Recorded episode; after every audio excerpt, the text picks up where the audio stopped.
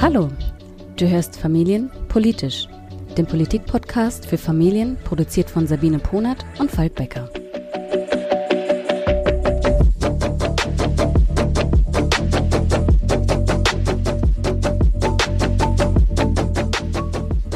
Hallo Sabine. Hallo. Wie geht's dir? Ja, äh, geht. Also mir geht's eigentlich gut, aber ich meine, eine, ein Gesichtshälfte ist noch leicht betäubt vom Zahnarztbesuch. aber ich gebe mir Mühe, es äh, nicht im Podcast äh, so durchhören zu lassen. Wie geht's dir denn? Hier ist alles bestens. Vielen Dank. Wir haben heute wieder zwei Themen für euch vorbereitet. Ihr könnt es euch wahrscheinlich schon denken, eines äh, der Themen wird auch heute wieder Corona sein. Wir wollen uns ähm, mit der Situation an den Schulen beschäftigen. Und äh, zum Zweiten eine neue Studie, die von Fridays for Future vorgelegt wurde. Fangen wir doch mit Corona an, Sabine. Ja, wir starten gleich mal mit dem Aufreger-Thema der Woche. Ähm, ich, ich hoffe ja sehr, dass es uns nicht jede Woche so aufregen wird wie diese. Erstmal ein bisschen zum Hintergrund. Wir haben heute mehr als 7300 Neuinfektionen, also mehr als je zuvor gezählt, wobei man da relativierend dazu sagen kann, es wird ja auch mehr getestet, ne? Mhm. Aber äh, spürbar zieht die Situation an. Mm, und das hat sich dann gleich mal wieder in der Schul- und Kita-Diskussion niedergeschlagen. Am 12. Äh, diese Woche, am 12.10. hat etwa der Verband der Philologen verkündet, äh, das Wichtigste sei äh, jetzt in der Saison, dass die Kinder sich warm anziehen, damit noch gut gelüftet werden kann. Ähm, ein paar Tage später dann kam der grandiose, ich will ja neutral jetzt erstmal sein, eigentlich beim, um das Thema vorzuschlagen, aber es fällt mir so schwer, kam der grandiose Vorschlag von zwei Politikern äh, der CDU-CSU und zwar einmal von dem Hamburger CDU-Chef Christoph Ploss und äh, dem äh, CSU-Mann Stefan Pilsinger. Man könnte doch einfach die Winterferien ein bisschen verlängern und das dann bei den Sommerferien wieder abziehen. Lass mich raten. Beide haben keine Kinder. Richtig.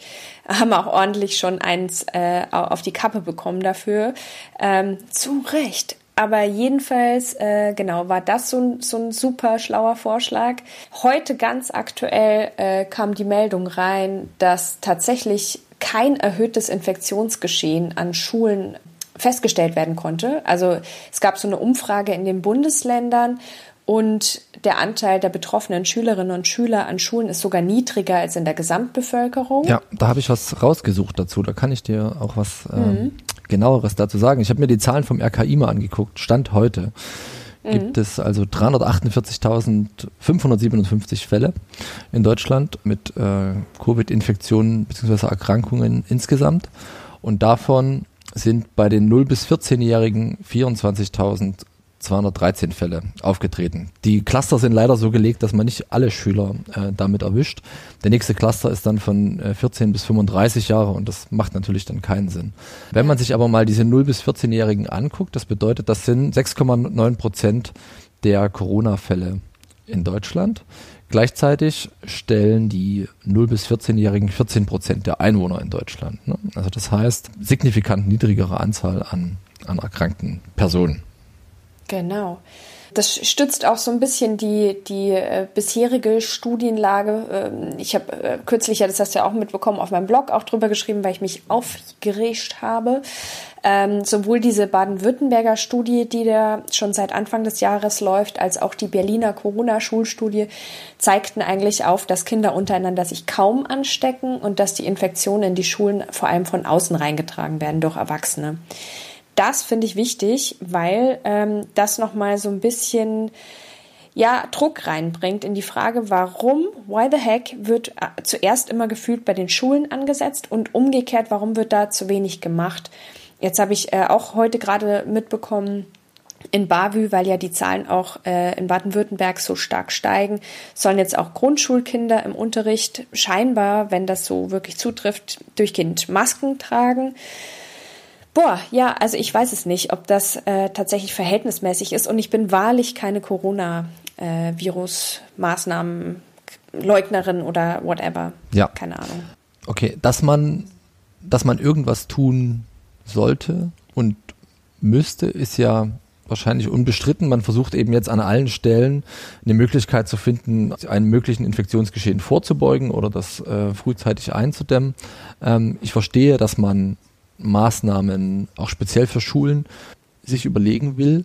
Die Frage ist tatsächlich, ob die vorgeschlagene Maßnahme einer Ferienverlängerung, was ja ein Euphemismus für Schulschließungen ist, um genau mhm. zu sein, ähm, da tatsächlich das Richtige ist oder ob es da nicht noch ein paar schlauere oder bessere oder andere Ideen gibt.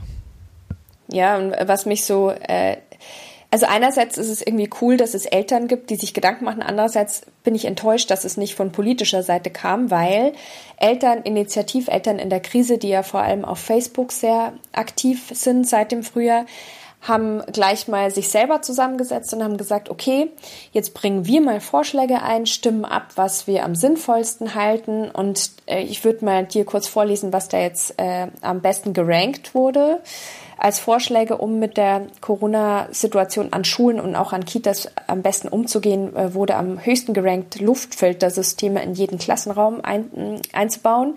Kosten seien angeblich äh, bei rund 100 Euro pro Kind ähm, also nicht ohne. Als zweites gerankt wurde Schnelltestvorräte und dann könnte man so ein Pool-Testing machen. Genau, und auch noch super hoch gerankt wurde die Forderung bundesweit verbindliche Qualitätsvorgaben für Fernunterricht, also für auch digitalen Unterricht eben einzurichten. Ich, ich finde, das klingt irgendwie alles so super sinnvoll. Nur bei den Luftfilteranlagen habe ich dann so ein Fragezeichen für mich gesetzt. Was, aber vielleicht hast du auch Gedanken dazu. Ja, also sinnvoll sind die Maßnahmen alle ganz sicher. Ich habe mir heute nochmal das äh, RKI-Konzept für Schulen, welches am 12.10. auch vorgestellt wurde, äh, durchgelesen. Da ist von den Maßnahmen, die du jetzt benannt hast, äh, von den konkreten äh, nichts zu lesen. Es gibt gleichlautend zu, der, zu dem Luftfilter-Thema gibt es da einen mhm. Vorschlag, der viel, viel einfacher und viel, viel günstiger umsetzbar wäre. Also das ist ja auch ein, ein Thema, was, welches man mit dem, mit dem Lüften erschlagen möchte.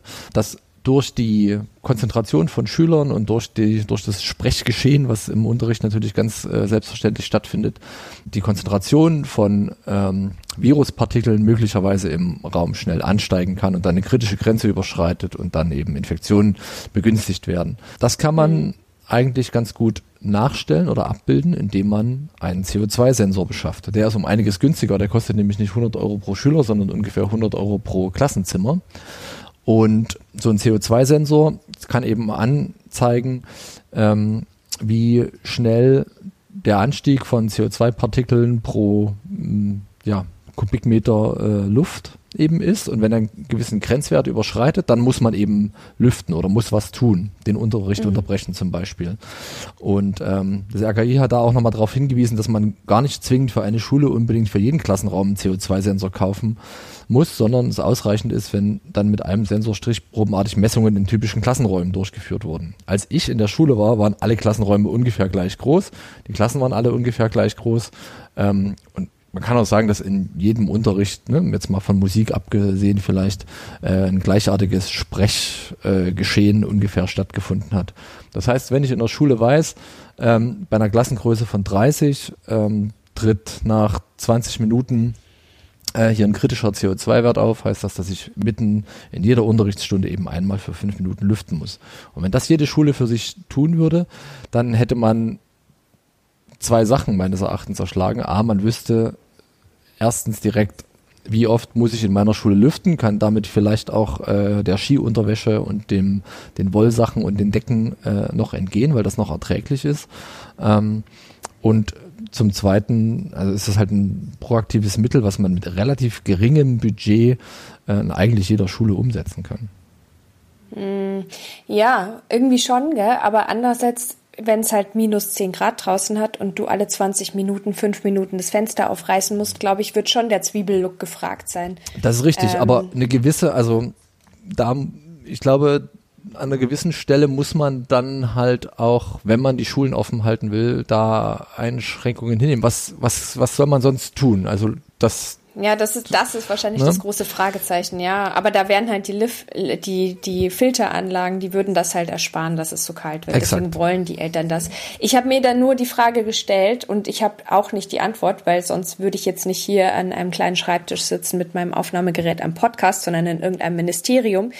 Aber ich habe mir die Frage gestellt, wenn wir doch wissen, dass die meisten Infektionen von außen in die Schulen getragen werden und dass Kinder auch untereinander gar nicht so ansteckend sind, ist es dann überhaupt halt in, also ich, ich, ich, ich stelle es jetzt nur als Frage in den Raum.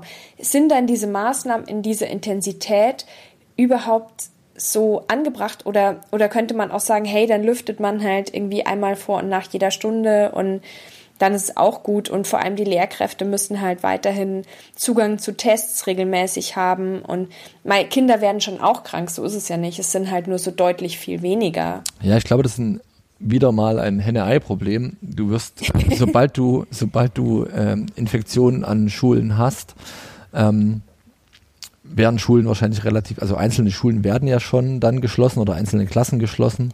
Ähm, und das versucht ja. man ja jetzt unter allen Umständen zu vermeiden. Und ja. eben das dann auch mit unbequemen Maßnahmen zu erkaufen. Dass die Maßnahme nicht sein kann, ähm, alle für vier Wochen länger in Zwangsferien zu schicken, Darüber sind wir beide uns, glaube ich, einig. Mit dem ja. Lüften sehen wir es offensichtlich ein bisschen unterschiedlich, aber das ist ja auch, ähm, das ist ja auch nicht schlimm. Also das ist ja, ja was. Beziehungsweise ich habe noch keine abgeschlossene Meinung, wenn man das so sagen will. Und was mich, was mir generell fehlt an der ganzen Debatte, ich weiß nicht, ob dir das mal aufgefallen ist, da redet kein Mensch darüber, also außer jetzt Eltern in der Krise mal wieder, wie man eigentlich digitalen Unterricht und die, äh, Unterricht fernab des Klassenzimmers zur Not dann eben gestalten kann. Und das geht so vollkommen unter neben irgendwelchen Diskussionen über das Beherbergungsverbot ähm, die Sperrstunde, die jetzt in Berlin gerade wieder gekippt wurde ähm, und andere Maßnahmen, die auch zum Teil wirklich sinnvoll sind dann angesichts der steigenden Zahlen. Aber es redet eben keiner mehr darüber, wie kann Unterricht weiter stattfinden, wenn er dann nicht in dem Klassenzimmer oder, oder zu wenig Leute reden darüber auf politischer Ebene. Eltern sind ja da sehr wohl sehr verärgert und aktiv. Ja, man kann nur hoffen, dass da im Hintergrund ganz intensive Gespräche tatsächlich stattfinden und schnell ein Konzept äh, präsentiert wird. Allein, man hatte ja jetzt einige Monate Zeit und die Dringlichkeit ist ja schon im März eigentlich schnell klar gewesen. Ja. Und deshalb hast du natürlich recht, das Thema scheint zumindest aktuell völlig unterbelichtet zu sein. Und das ist natürlich was, was mir völlig unverständlich ist. Die, also ich kann mir auch eigentlich nicht vorstellen, dass da die Kapazitäten fehlen. Ich meine, dafür gibt es ja komplette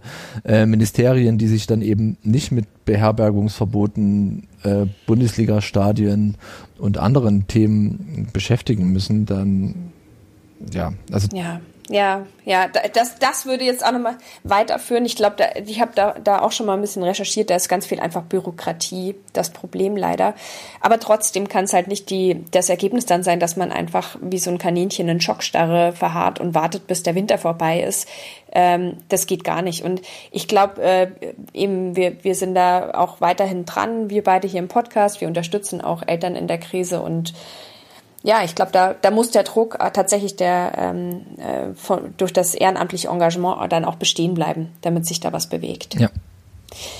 Ähm, ich würde jetzt mal gern versuchen, einen Übergang zu unserem nächsten Thema und zwar ähm, diese Frage, so welche Maßnahme bringt was konkret, die, der wir jetzt ausgesetzt sind ähm, in Sachen Corona und die ja auch zu so viel Diskussion führt und auch berechtigter Diskussion, aber diese Offenheit, was bringt was, wurde zumindest in einem anderen, ganz anderen Politikbereich und einer Krise, die mindestens genauso groß ist wie jetzt die Corona-Krise, ein Stück weiter geklärt. Ähm, und zwar hat ja eben Fridays for Future diese Woche ähm, eine Studie vom Wuppertal-Institut vorgestellt. Und ich glaube, du könntest uns da mal ein bisschen Background dazu liefern, Falk. Genau. Also Fridays for Future hat zur Klimakrise eine Studie in Auftrag gegeben beim äh, Wuppertal Institut für Klima, Umwelt und Energie. Ähm, mitfinanziert von der GLS Bank. Und das Ergebnis der Studie ist, dass die Erreichung des, ja, des weltweiten Ziels, die ähm, Klimaerwärmung auf 1,5 Grad zu begrenzen, durchaus noch möglich ist. Zumindest aus, aus deutscher Sicht. Hm, welche Frage hat man sich da gestellt? Ähm, es ist ja mal berechnet worden, dass eben eine 1,5 Grad Erwärmung insgesamt etwa bedeuten würde, dass noch 580 Gigatonnen CO2 äh, in die Atmosphäre äh, gepustet werden können. Und dann hat man eben anteilig auf die Bevölkerungszahl umgerechnet, dass das für Deutschland etwa 4,2 Gigatonnen bedeuten würde. Um dieses Ziel, ähm, sich eben auf diese 4,2 Gigatonnen zu beschränken, Vergleich, die aktuelle Klimapolitik der Bundesregierung würde dazu führen, dass noch 10,3 Gigatonnen äh, CO2 in die äh, Luft gepustet werden, äh, bis die CO2-Neutralität in 2050 äh, hergestellt ist. Ähm, das heißt, um diese 4,2 Gigatonnen Ziel zu erreichen, müsste Deutschland eine CO2-Neutralität bis 2035 herstellen. Das ist möglich mit relativ äh, harschen Maßnahmen. Ne? Es gibt ähm, zwei sehr wichtige äh, Punkte. Also zum einen natürlich die Energieerzeugung müsste komplett sehr viel schneller auf erneuerbare Energien umgestellt werden. Das heißt, in die Nutzung von Wind, Wasser und Solarenergie müssten etwa vier bis sechsfach äh, höhere, schnellere äh, Investitionen mhm. stattfinden, als das bisher der Fall ist. Und auch die Energienutzung, ne? vor allem in Industrien, Schwerlastverkehr, Flugverkehr müsste da sehr stark angepasst werden. Und da liegt meines Erachtens auch die größte Schwierigkeit, weil sehr viele von den sehr viele von den Vorschlägen, die da gemacht werden, ne, also dass zum Beispiel äh, Schwerlastverkehr äh, mit Oberleitungen ähm, elektrifiziert werden müsste oder auf äh, Wasserstoff umgestellt werden müsste, dass Flugverkehr ähm, CO2-neutral passieren muss in 15 Jahren vollständig und dass auch Industrieanlagen äh, dann klimaneutral funktionieren müssen. Dafür sind 15 Jahre natürlich eine sehr, sehr ähm, kurze Zeit. Das, ja. das Fazit der Studie ist, dass das dass die 1,5 Grad Politik von deutscher Seite nur noch gewährleistet werden kann, wenn sich die Bundesregierung sofort umfassend auf die Reduktion der CO2-Emissionen fokussiert und Klimathemen in allen Politikbereichen priorisiert. Ne, Gibt es noch einen nachfolgenden Satz, der da sagt, das erfordert beispiellose politische Anstrengungen. Äh, meine erste Frage an dich, Sabine. Hast du schon eine politische Reaktion auf diese Studie gehört? Ähm, ja, also ich habe vor allem viel ähm, ähm, ja, Applaus gehört, so dass äh, es super ist, dass Fridays for Future von der sehr ähm, ja bislang ja sehr unkonkreten Forderung, ähm, also oder die Forderung war konkret, aber die Umsetzung war nicht konkret, konkret, wie wir bis 2035 ähm, CO2-neutral werden sollen. Und durch diese Studie, die jetzt in Auftrag gegeben wurde, wurde eben ein wirklich klarer und machbarer Pfad vorgezeigt. Ähm, ich habe zum Teil auch gespiegelt bekommen oder gelesen, dass ähm, dieser Pfad so ambitioniert und so hoch angesetzt ist, dass er auch dazu führen könnte, dass Leute resigniert das Handtuch werfen mhm. und sagen, das schaffen wir ja eh nicht. Verstehe ich. Ähm, ähm, ich glaube aber, dass diese Studie ein echter Beitrag sein kann, um zu zeigen, hey, es geht, ihr habt keine Ausreden mehr, so könnte es funktionieren. Nehmt das Geld, das würde ja 100 Milliarden Euro pro Jahr kosten, mhm.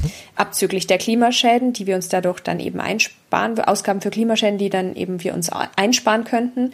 Aber nehmt dieses Geld jetzt verdammt nochmal in die Hand. Es ist unsere letzte Chance und es ist unser, unser Anteil, den wir eben auch der Weltgemeinschaft schulden, den wir in dieser Zeit jetzt abbauen müssen. Was, was sind deine, deine Einschätzungen dazu? Also ist, ist es zu hoch gegriffen? Glaubst du, es ist ein guter Beitrag? Oder ich glaube, es, ist ein, ich glaube, es ist ein sehr guter Beitrag. Ähm, ich für mich habe auch zum ersten Mal gelesen oder gesehen, äh, in, inwieweit ähm, so eine CO2-Neutralität in so kurzer Zeit möglich wäre.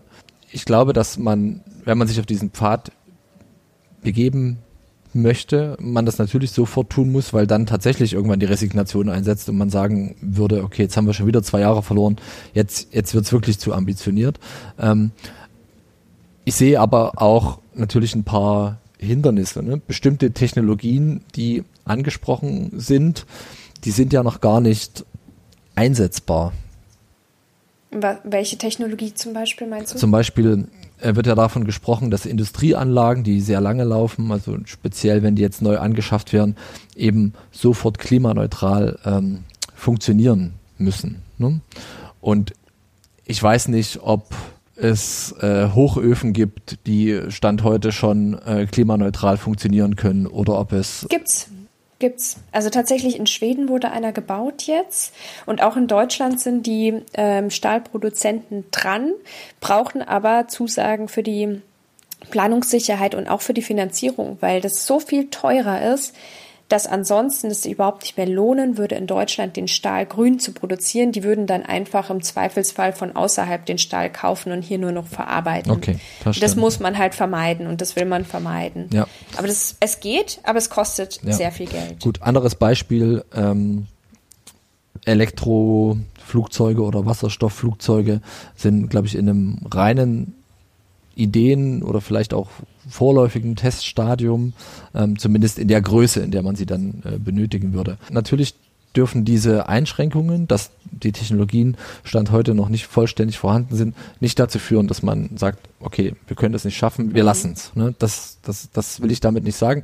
Ich halte es für überaus ambitioniert, würde mich sehr freuen, wenn die Bundesregierung ähm, sich an eine Umsetzung machen würde glaube aber gleichzeitig, dass man eben mit Verweis auf Corona aktuell sagt, wir sind mit diesen Themen so stark überlastet, darum können wir uns kümmern, wenn Corona vorbei ist. Auch wenn ganz klar sein muss, das muss parallel laufen, da muss parallel was passieren. Ja. ja, man dürfte eigentlich keinen Tag länger warten, wenn man so will. Und auch der Verweis auf die großen Ausgaben durch die Corona-Krise, auf diese riesen äh, Wirtschaftskrise, die uns das Virus ja auch beschert hat, der hinkt halt, weil wenn wir nichts tun würden bis 2050, also wenn wir jetzt alles weiterlaufen lassen würden, hat das DIW, das Deutsche Institut für Wirtschaftsforschung, ausrechnet, würde uns das äh, nur in Deutschland 800 Milliarden Euro äh, allein schon durch Klimaschäden, Energiepreise, Anpassungsmaßnahmen und so weiter kosten. Bis 2100 wird es 3000 Milliarden Euro kosten, wenn wir uns nicht jetzt drum kümmern, das in den Griff zu kriegen. Also das ist schon auch einfach nicht so nice to have. Wir wollen ein bisschen Wälder und Grün und schön, sondern es ist einfach eine Frage des Überlebens für viele Menschen. Da geht es um Leben und Tod. Und ist aber auch ein ganz harter volkswirtschaftlicher Faktor. Ähm, und das muss man, glaube ich, immer wieder und wieder wiederholen. Ja.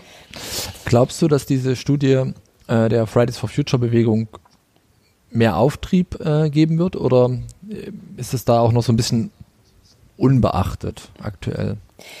Na, ich hoffe es und ich glaube schon, dass es total wichtig ist, auch zu dem Zeitpunkt, dass diese Studie jetzt im Vorfeld des Bundestagswahlkampfs ge äh, gekommen ist.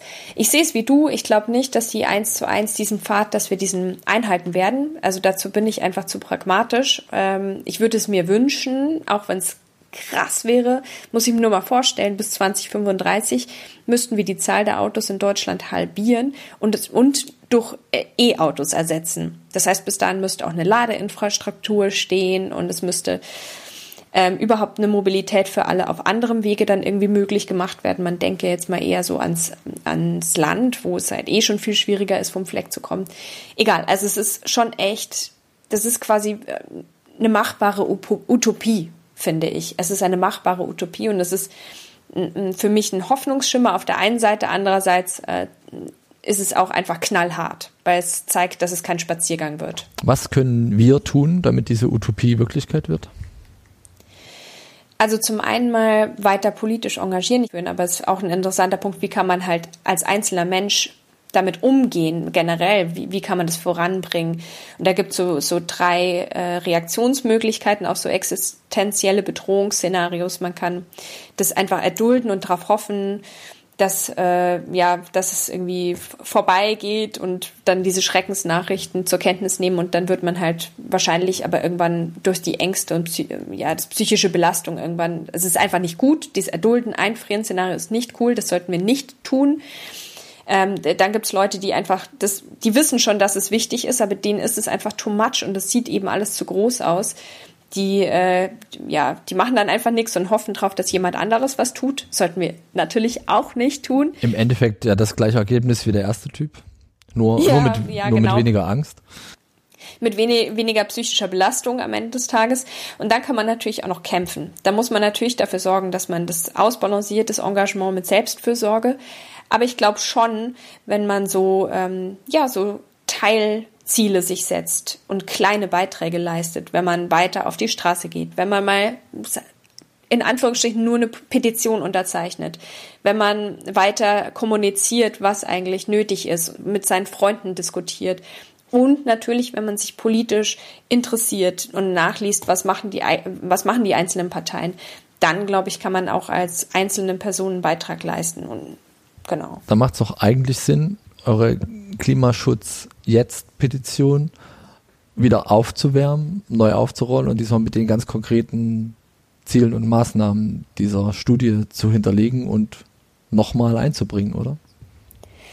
Ja, ich glaube, die Petition, die ist, das ist als Instrument zu schwerfällig, muss ich ehrlich sagen, weil die hat ja von der Einbringung bis zur Verabschied Verabschiedung, und dann wurde sie ja nicht mal angenommen, ähm, aufgrund der politischen Mehrheitsverhältnisse. Das hat ja insgesamt ein Jahr fast gedauert. Und so viel Zeit haben wir nicht mehr. Also ich glaube wirklich, der nächste Slot, um wirklich Veränderungen herbeiführen zu können, das werden die Bundestagswahlen sein. Das sind aber auch die Wahlen in den Gemeinden, die irgendwo vielleicht anstehen, kommunal ähm, oder auch äh, in den Ländern, weil immer dort, wo Entscheidungsträger die Hebel setzen können, ähm, können kurzfristig Änderungen herbeigeführt werden. Und natürlich kann man auch immer seinen eigenen Lebensstil hinterfragen und gucken, vielleicht gibt es kleine Sachen, an denen ich drehen kann, wo ich vielleicht doch was machen kann, ohne sich dabei zu überfrachten und von sich auch zu viel selbst zu erwarten.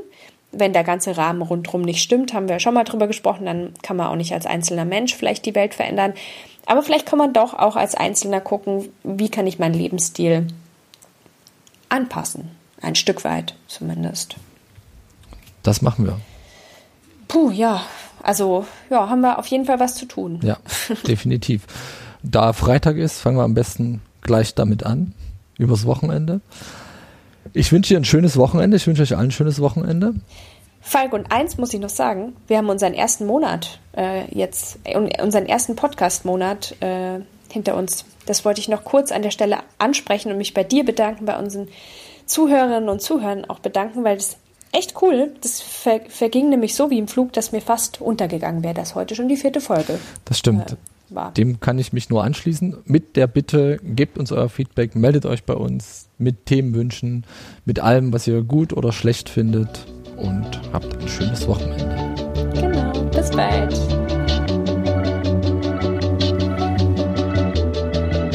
Danke fürs Zuhören. Wir lieben Feedback. Am liebsten per Mail an info@familienpolitisch.de oder über Instagram. Bis zum nächsten Mal.